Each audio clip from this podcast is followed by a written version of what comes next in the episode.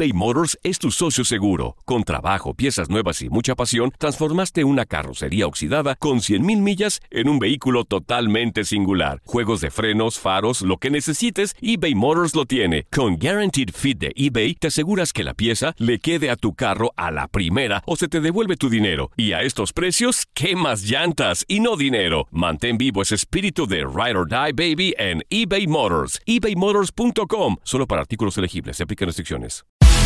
El fútbol americano de la NFL tiene su espacio en Tu DN Radio, Tu Zona Roja, donde analizamos, platicamos, debatimos todo lo que rodea al deporte de los emparrillados.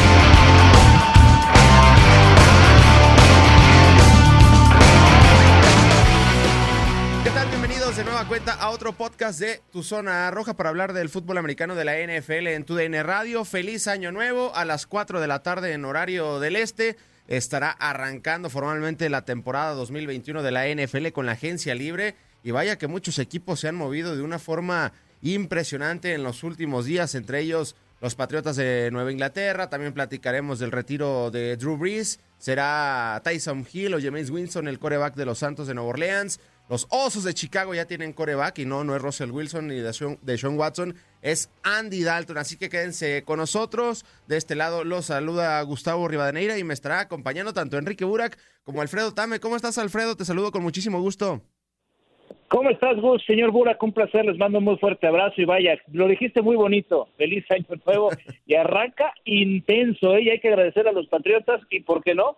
También agradecerle a los eh, Osos de Chicago que nos dieron una nota que vale la pena comentar. Exactamente, vaya que los eh, Patriotas de Nueva Inglaterra, bueno, según sus redes sociales, es el perrito, la mascota de Bill Belichick, el que está haciendo las contrataciones para el conjunto de los Pats. Y del otro lado, los saludo con mucho gusto a Enrique Bura. ¿Cómo estás, Enrique? Muy bien, Gus. Alfredo, los saludo con muchísimo gusto. Sí, los Patriotas de Nueva Inglaterra que habían estado eh, viendo hacia este 2021 y se revitaliza esta ofensiva que tanto le gusta a Bill Belichick de utilizar un par de alas cerradas como lo hicieron en su momento con Aaron Hernández, con Rob Gronkowski, ahora tienen a las dos mejores alas cerradas que aparecían en el mercado de agentes libres. Y también lo de Drew Brees que había tardado bastante en presentarse el anuncio de su retiro como también la oferta que hicieron los Osos de Chicago por Russell Wilson de tres selecciones de primera ronda, una selección de tercera y dos jugadores titulares, no sé cuáles eran, pero finalmente el equipo de Seattle no devolvió la llamada y entonces Wilson se queda con los halcones marinos. Exacto, y Andy Dalton es el nuevo coreback de los Osos de Chicago y ya veremos qué estarán haciendo porque bueno, tienen también a Nick Foles, que va a pasar, bueno, con Mitchell Trubisky, una locura lo que pasa en la ciudad de los vientos. Y comenzando con el tema el, del conjunto de los Patriotas de Nueva Inglaterra después de un año muy complicado, un año post eh, Tom Brady. Obviamente tenían mucho dinero en el tema del tope salarial y vaya que han hecho infinidad de contrataciones entre las dos alas cerradas que ya lo decía em, Enrique se gastaron 56 millones de dólares, entre ellos Hunter Henry de los cargadores de Los Ángeles y 81 millones de dólares en otros jugadores. Vaya que Bill Belichick va a querer competir el próximo año dentro de la NFL. No sabemos qué tanto le vaya a alcanzar con Cam Newton, pero de que han hecho un esfuerzo que nunca se lo habíamos visto a, Bill Belichick, pues eh, va a pasar en este 2021 también. Sí, y llama la atención también, ¿no? Cómo refuerza con Judon, que también era importante en el tema del linebacker, el poder ofrecer algo así, con Shalen Mills también, la parte de la defensa. Y, y bueno, eh, la cuestión de los receptores, sabemos que si algo careció esta temporada los Patriotas es el poderle dar armas a Cam Newton en el tema de, aire. Llegó a ser de las peores ofensivas en la NFL en ataque aéreo. Entonces, el tema de Aguilar y el tema de Bourne, vaya, no son estrellas, pero sí suman un poquito más de lo que podría llegar a tener en su momento los Patriotas. Aunque la gran expectativa seguirá siendo qué va a pasar con el tema del coreback, ¿no? Si se van a querer mover, si van a querer eh, hacer algún movimiento interesante en el draft para poder obtener una de estas grandes de las camadas que vienen para este para este draft o si realmente van a seguir apostando por un camioto, ¿no? En el cual eh, sabemos que no hizo el mejor año, tuvo lesiones otra vez, en los momentos importantes se volvió a caer, pero pues no deja de ser un coreback que dentro del mercado te puede salvar una temporada. Lo que están construyendo llama la atención, no lo habíamos visto hacia los Patriotas. Eh, bien se dice que un equipo no lo construye sin agencia libre, sino a través del draft, pero están invirtiendo para poder, creo yo, poder subsanar un par de años difíciles y recortar esta reconstrucción a través de, lo que puedan hacer en el draft. Había dinero, había forma de hacerlo, eh, no dudo en la capacidad de Belichick de poder escoger a los jugadores, pero insisto, el punto primordial de este equipo será qué decisión van a tomar con el tema del coreback. Y se habla mucho por ahí de Mac Jones, ¿no? Por la relación que tiene Nick Saban con Bill Belichick, el coreback de la Universidad de Alabama, el dinero que le pagaron, muchos se asustaron con el dinero que le van a pagar a, a Cam Newton, pero mucho de ese dinero pues es en incentivos. No sé cómo hayas visto esta situación de los Patriotas de, Nueva Inglaterra, porque pues no dejan de ser en estos momentos todavía el tercer lugar para ser contendiente en esa división dentro de la conferencia americana, porque las casas de apuestas no se equivocan. Está de favorito Bills, en segundo lugar los Delfines de Miami, en tercero los Pats, y mucho tiene que ver esta situación con la posición de mariscal de campo, Enrique. Eh, y también lo que están haciendo los otros, porque Buffalo es un equipo que está listo para competir, eh, parece que los Delfines también, ahora que pues ya no está Fitzpatrick eh, y vamos a ver si es que tienen eh, a Tua Bailoa como su coreback titular para la próxima temporada, eso todavía está por verse, em, pero bueno, yo sí tengo fe en los Patriotas, eh, fue un año anterior el, eh, muy difícil de transición con la salida de Brady, con el coronavirus muchos jugadores que decidieron no participar, pilares de la defensiva como Hightower, como Chong, y tenían dinero que gastar y ahora tienen simplemente en dinero garantizado de contratos en estas nuevas negociaciones que han hecho 136 millones de dólares. Así que Nueva Inglaterra estoy seguro que va a estar peleando por un sitio para la postemporada. Si es que con todas estas dificultades se quedaron, la verdad es que cerca de un sitio de la postemporada. Y el caso de Newton, que pues llegó al cuarto para las 12, que no se sabía bien a bien cómo iba a estar del pie, del hombro, que fue operado, pero por el coronavirus no se podía hacer visitas de los doctores de los equipos eh, y que llegó pues para aprender un sistema pues prácticamente con muy poco tiempo y luego le dio coronavirus.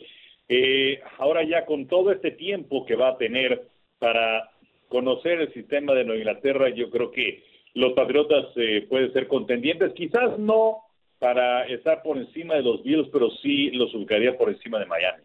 Y darle pues esa oportunidad, ¿no? Alfredo, bueno, eso es lo, lo que yo pienso, darle el beneficio de la duda a Cam Newton porque ahora va a tener tiempo para trabajar. También no tenía los mejores receptores, por ahí había un dato de que los receptores del año pasado, los Pats, eran de los que peor lograban separación contra, contra los esquineros, van a tener tiempo eh, para trabajar. Había iniciado bien la temporada pasada, tuvo buenas actuaciones a inicio de la temporada y después del coronavirus se vino ese juego desastroso ante los Broncos de Denver y pues se terminó cayendo de una forma desastrosa Cam Newton. Pero ahora con tiempo seguramente eh, Bill Belichick se va a olvidar de correr con Cam Newton y ahora va a lanzar porque si van a invertir o están invirtiendo muchísimo en una muy buena eh, ofensiva, pues habrá que pues lanzar el ovoide. Sí, el problema está en que al final del día lo mencionó Enrique, ¿no? O sea, te estás metiendo en una división en donde empieza a haber crecimiento, en donde empieza a haber competitividad y al final no solamente puedes pensar en que tienes que recuperar tu parte ofensiva, sino que también la defensiva tiene que ser competitiva.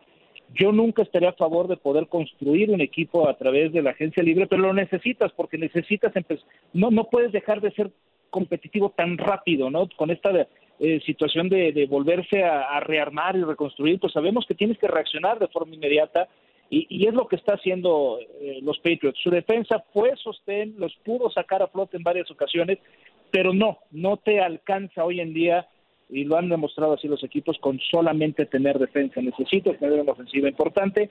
Eh, yo creo que Cam Newton le sirvió entender muchas cosas, pudo aportar ciertas eh, formas de, juego que no estaba acostumbrado también McDaniels, que él también quería muchas veces cambiar la rutina que ya tenía con un Tom Brady. Eh, McDaniels se supo adaptar a, una, a unas capacidades que tenía Tom Brady y que después quiso variarlas con Cam Newton y que quizá no les salió bien la fórmula.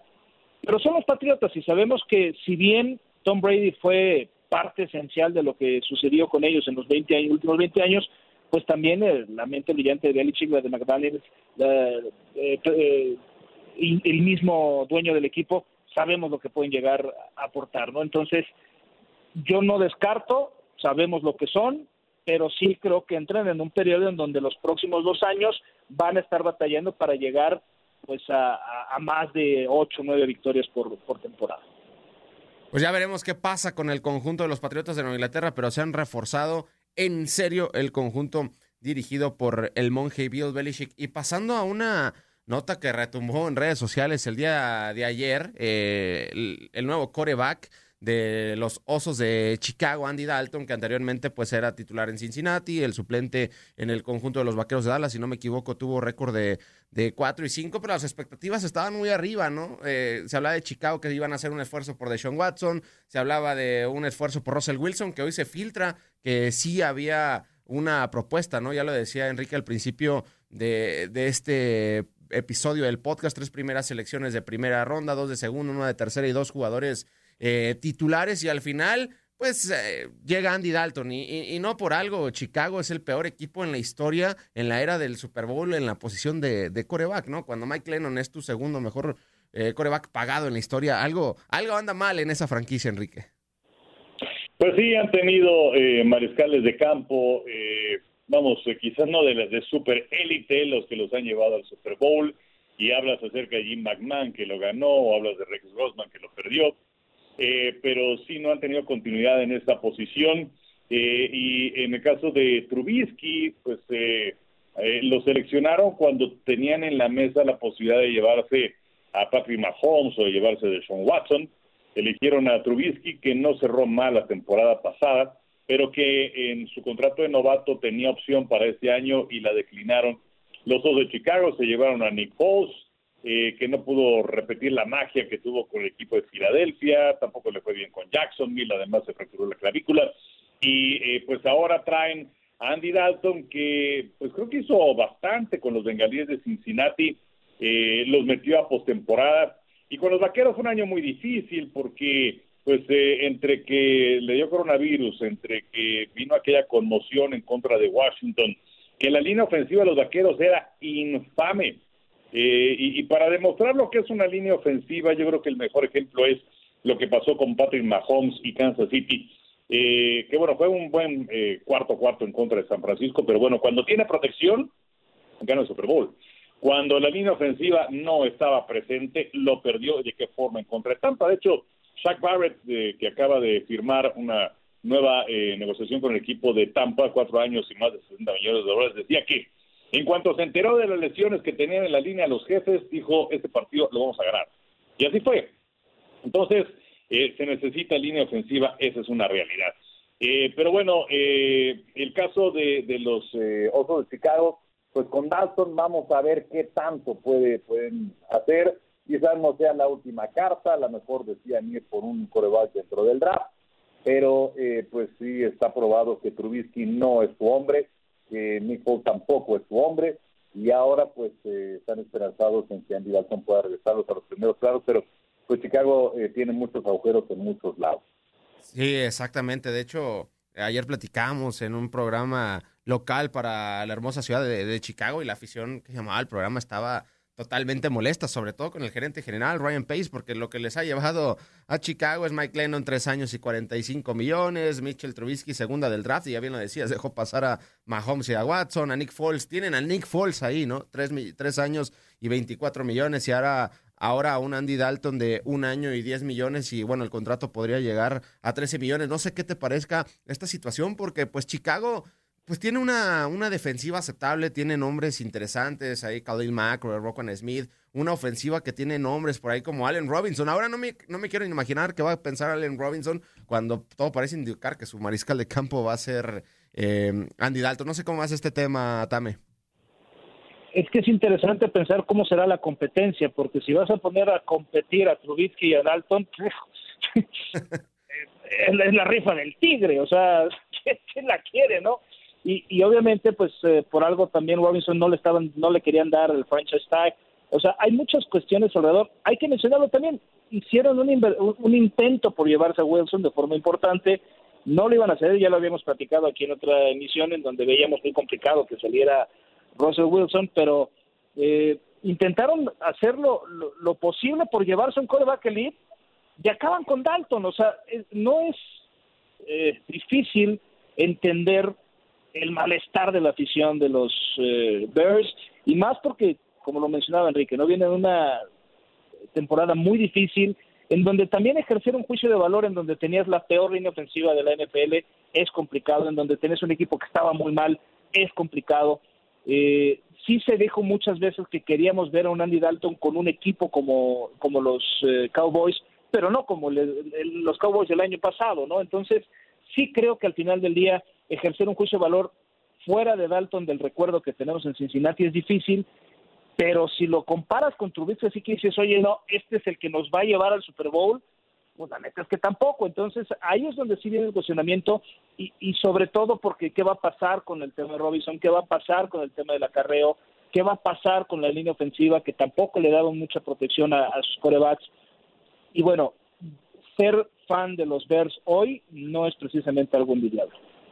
Sí, de acuerdo, totalmente. Cuando en esa división todavía tienes a Aaron Rodgers, ¿no? Y a los empacadores de Green Bay que cada vez que los enfrentas te ven la cara, pues es una situación, la verdad, muy complicada. La gente en la Ciudad de los Vientos pide la cabeza de Ryan Pace, de Matt Nagy, y vaya que es un año decisivo para pues este staff en el equipo de la Ciudad de los Vientos y en la y en otro equipo dentro de la Conferencia Nacional en la División Sur, Enrique, algo que se veía venir, ¿no? Eh, Drew Brees ya confirma su retiro el, pasado domingo. ¿Y ahora qué va a pasar con la posición de coreback en el conjunto de, los Santos de Nueva Orleans, que tienen mucho dinero arriba de, del tope salarial? Es algo que deben de arreglar los dirigidos eh, por, por Sean Payton. Pero bueno, tienen a Tyson Hill y James Winston regresa. Y para mí, Winston es mucho más coreback que Tyson Hill, más allá de que se haya ido con récord de 3-1 en la lesión de Drew Brees este año. No sé cómo es esta situación de mariscal de campo, porque es un equipo que tiene para competir, ¿no? Con esa ofensiva, Alvin Camara, Michael Thomas, una buena línea ofensiva. También van a perder algunos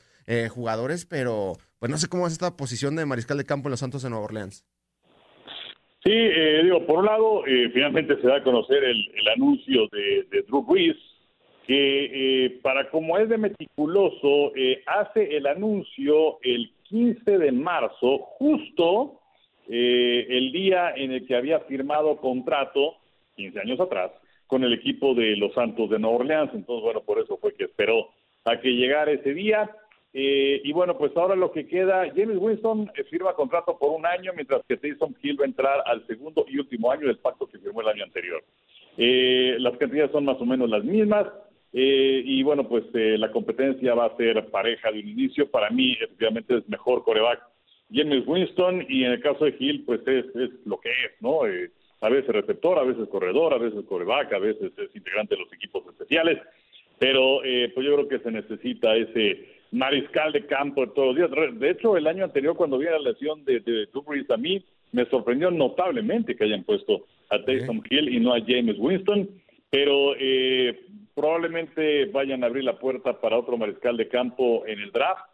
Eh, como mencionabas, el asunto del tope salarial eh, le pega, le presiona a los Santos y quizás no vayan a poder ir sobre un pez gordo, que además ya no quedan muchos en el mercado. Eh, y algo curioso, ¿no? El año anterior, el, el, el, equipo principal que, hubiera querido Tom Brady era Nueva Orleans. Sin embargo, decidió Drew Brees quedarse un año más y por esa razón es que pues no, no se fue con ellos. Pero bueno, yo creo que eh, James Winston es el coreback eh, que, en el que deben afincar sus apuestas los Santos de Nueva Orleans para la próxima campaña. Y que fue un coreback que, bueno, fue primera selección en el 2016, ¿no? Y lo mandaron rápidamente al matadero a lo que es la NFL, o sea, luego, luego a ser inmediato eh, titular, tuvo grandes actuaciones, dirán por ahí con Winston, los partidos no están definidos ni a favor ni en contra, pero también a mí me sorprendió, ¿no? Que mandaran a Tyson Hill como titular en esa lesión de Drew Brees cuando Sean Payton es alguien, pues que conoce muy bien de, de, del tema de, de, la ofensiva, pero por algo se van a quedar con James Winston. Yo creo que la batalla tarde o temprano la va a terminar ganando Winston por esa titularidad de los Santos de Nueva Orleans. ¿Cómo es esta situación también? Particularmente con Nuevo Orleans es la pregunta. Exacto.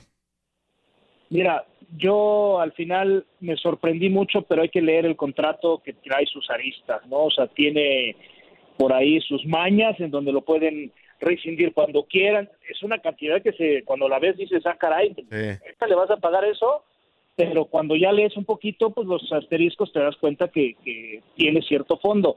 Yo creo que no va a ser el coreback de los próximos cuatro años le están dando cierto apoyo, le están dando cierta confianza, pero no creo que Tyson Hill sea el coreback que llegue a cubrir cuatro años de necesidades de los de los Santos de Nueva Orleans. Retomemos un poquito también el pasado de la, de, de la realidad que vivieron los Santos esta temporada. O sea, tuvieron la lesión de, de Smith, tuvieron eh, varias eh, circunstancias alrededor porque no les pudieron producir fuera de Alvin Camara un ataque que fuera como nos tenía acostumbrados. La defensa fue la que sacó muchas veces la cara otra vez por el equipo y no es la constante a la cual nos tenía acostumbrados los Santos de cuando Drew Brees pues, con esos bombazos y esa forma de manejar una ofensiva tan tan increíble que lo llevó a tantos récords. Entonces, va a ser interesante cómo se adaptan a un Tyson Hill o si van a buscar otra vez en un tema de, draft poderse volver a, reconstruir. Yo creo que sí va a ser un año en donde van a tomarse la oportunidad de darle a Hill eh, cómo representa el equipo, cómo se esfuerza con el equipo. Eh, es, hay, algo que también que reconocerle, cuando él estuvo de titular después de la lesión de James, el equipo le respondió, se veía comprometido con él, se ve que hay buena cohesión con él, se ve que hay buena inercia con él, se ve que le tiene respeto el equipo, y eso también tiene un valor que, que, que vale la pena dárselo, ¿no? Entonces, habrá que funcionar este año, ver cómo representa, cómo juega, cómo se adapta, pero desde mi punto de vista yo no veo que Tyson Hill vaya a ser el, el coreback de los cuatro años que se le está dando ese contrato. ¿no? yo creo que la ventaja la lleva James Winston y soy de los que piensa que merece una segunda oportunidad el ex coreback de Tampa Bay y bueno, ahora de, los Santos de Nueva Orleans. Y ya para eh, finalizar eh, en este episodio del podcast, hoy amanecimos, eh, Enrique, con el contrato a Trent Williams, el tackle izquierdo de, de los 49 de San Francisco, y ahí te da prácticamente el valor que, merece la línea ofensiva, ¿no? Dirías, es muchísimo dinero, son 138 millones de dólares en seis años, 55 millones de garantizados, pero pues son de estos jugadores que a lo mejor no son los que venden los jerseys, etcétera, etcétera, pero valen cada, cada dólar, cada dólar que se les paga. Por supuesto, simplemente hay que ver lo que hace Derek Henry eh, de los Titanes de Tennessee. En 2019, cuando se convierte en el líder corredor de la NFL, a cada uno de los integrantes de su línea ofensiva le regala un Rolex de su elección. Y el día de ayer también se va a conocer que al superar las 2.000 yardas se convierte en el octavo en hacerlo, aunque solamente uno lo ha hecho en 14 partidos como fue O.J. Simpson. Eh, esa cadena con una medalla en donde al frente viene 2K, eso en diamantes, y atrás el número del jugador, su nombre y también la cantidad de yardas 2027. Eh, vamos, ese es el reconocimiento para los integrantes de la línea ofensiva. Sin ellos no hay nada. Y eh, lo de Ted Williams es muy importante porque además está del lado izquierdo, es decir, protege el lado ciego del coreback de los 49, en este caso creemos que va a ser o que va a seguir siendo Jimmy Garapolo. Y eh, por otro lado, también apuntalando esa línea ofensiva, pues en el momento de estar grabando este podcast, eh, falta solo que se haga oficial que Alex Mack, dentro de Atlanta, eh, se vaya con el equipo de los 49 de San Francisco. Mack estuvo con eh, Kyle Shanahan en Atlanta, trabajó con él en Cleveland y ahora me parece que van a apuntalar esta línea ofensiva de los 49 y pues esto los hace otra vez muy, muy sólidos contendientes. Pero definitivamente la línea ofensiva es fundamental esto lo saben todos los equipos y San Francisco lo ha hecho muy bien. No, y, ese valor que, toma la posición de, de, tackle izquierdo, pues la van a agradecer todos los tackles izquierdos dentro de la NFL, obviamente los de, buena calidad. Ya lo había hecho eh, Los Ángeles, ¿no? Con Whitworth hace, hace algunos años, pero pues son tan importantes que pues volteamos a ver el Super Bowl, ¿no? Ven lo que le pasó a Patrick Mahomes sin jugar, sin sus tackles, que por cierto ya no están con el conjunto de Kansas City. Entonces estos tipos, pues obviamente valen cada dólar también. No, bueno, no, no hay, no hay cuestionamiento, ¿no? Pero al final, eh, yo, yo creo que hay que poner otra vez sobre la mesa lo que viene, ¿no? Y, la verdad aquí me encantaría poder preguntarle a Enrique, eh, sin salirme del tema, pero sobre el futuro de lo que se viene con el draft, si, si con todos estos movimientos que se están dando, con todas estas cuestiones que se están dando, eh, Enrique, tú, Gus, ven que puede haber algo diferente en el draft, o sea, ven que ya se empieza a manifestar alguien en quererse mover, que no se vayan a mantener las, eh, los cinco primeros equipos que tienen las cinco primeras elecciones. Me encantaría poder conocer su punto de vista. Adelante, Enrique. Pues mira, eh, sabemos que Jacksonville tiene la primera selección y yo creo que ellos se van a ir con Lawrence, eso no va a cambiar. Eh, donde pueden empezar a moverse las cosas es con los Jets, los Jets se van a quedar con Sam Darnold. Los Jets tienen una muy buena cantidad de selecciones colegiales en años próximos.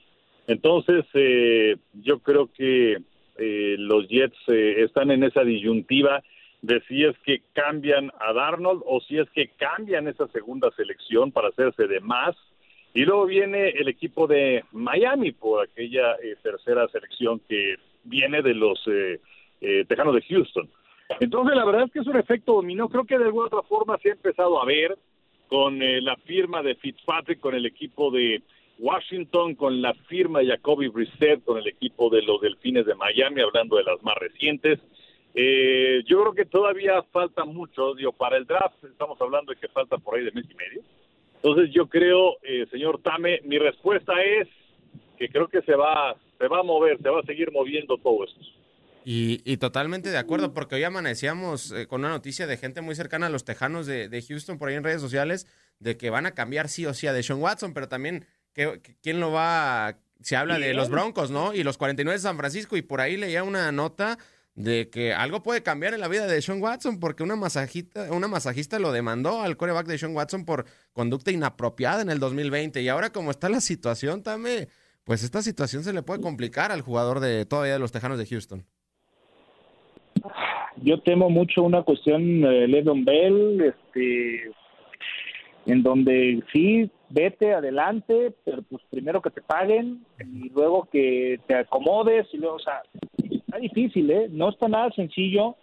Yo creo que sí muchos equipos quizás esperen a ver qué pasa en el draft, ¿no? Y, ver cómo salen librados y lograron moverse para obtener el coreback que buscaban, si no, pero es de Sean Watson, o sea, tenerlo ahí libre en el mercado vale la pena tratar de apostar por él, o sea, yo seguiría pensando que Miami tendría que moverse entendiendo que Tua no va a estar para este año todavía como el coreback que se espera que esté. Hay varios equipos que podrían hacerlo, pero con la reducción del tope salarial, cómo te mueves, cómo o sea, yo sí, sin duda, no tengo la duda que vamos a ver a Deshaun Watson en la próxima temporada, pero sí me parece que la estrategia que van a seguir algunos de los equipos es ser un tanto conservadores en esperar cómo se acaba moviendo la agencia libre, cómo se acaba repartiendo el dinero, cómo se mueve el draft y después tratar de apostar por llevarse si es que no lograron moverse en ese rubro. Así es. Ahora, pues. sobre esto quisiera agregar que, obviamente, aquel que se quiera llevar a Sean Watson, como también sucedía en el caso de, de Russell Wilson y esa oferta que puso en la mesa Chicago, eh, veo ustedes eh, todo, todo lo que puso Chicago y él dijo que no. Eh, entonces, para hacerte de un Deshaun Watson, obviamente te vas a tener que debilitar. ¿De qué forma? Cediendo jugadores que tienes actualmente, cediendo selecciones colegiales. Eh, muy probablemente al llegar Watson a ese nuevo equipo, va a decir, ¿saben qué, señores? Yo quiero un nuevo contrato. Y entonces les va a costar más caro y va a pegar en tope salarial. No es tan sencillo. O sea, no nada más es, bueno, pues sí, que se venga ya sino todo lo que va a tener que, ocurrir, eh, todo lo que va a tener que repercutir, para que se vaya ese jugador y también cuánto tiempo tardará para que esa escuadra sea contendiente, que finalmente es lo que están buscando estos equipos, es lo que está buscando también Russell Wilson. Sí, y bueno, si Chicago ofreció por eso, por un coreback de 32 años, de Sean Watson tiene 25 años y está totalmente probado en la NFL. No me quieren imaginar lo que van a pedir los Tejanos de Houston. Pero bueno, ya platicaremos de esto en más episodios. Por lo pronto lo reiteramos a las 4 de la tarde en horario del este de este miércoles estará arrancando oficialmente la temporada 2021 de la NFL. Muchísimas gracias, Tame. Gracias, Gus. Gracias, Enrique. Siempre un placer. Muchas gracias, Enrique. Gracias a los dos. Cuídense mucho. Un abrazo. En este episodio del podcast de Tu Zona Roja llegamos a su fin. Alfredo Tame, Enrique Burak y un servidor, Gustavo Rivadeneira. Llegamos a su fin pero te esperamos con más emociones en el siguiente episodio de Tu Zona Roja.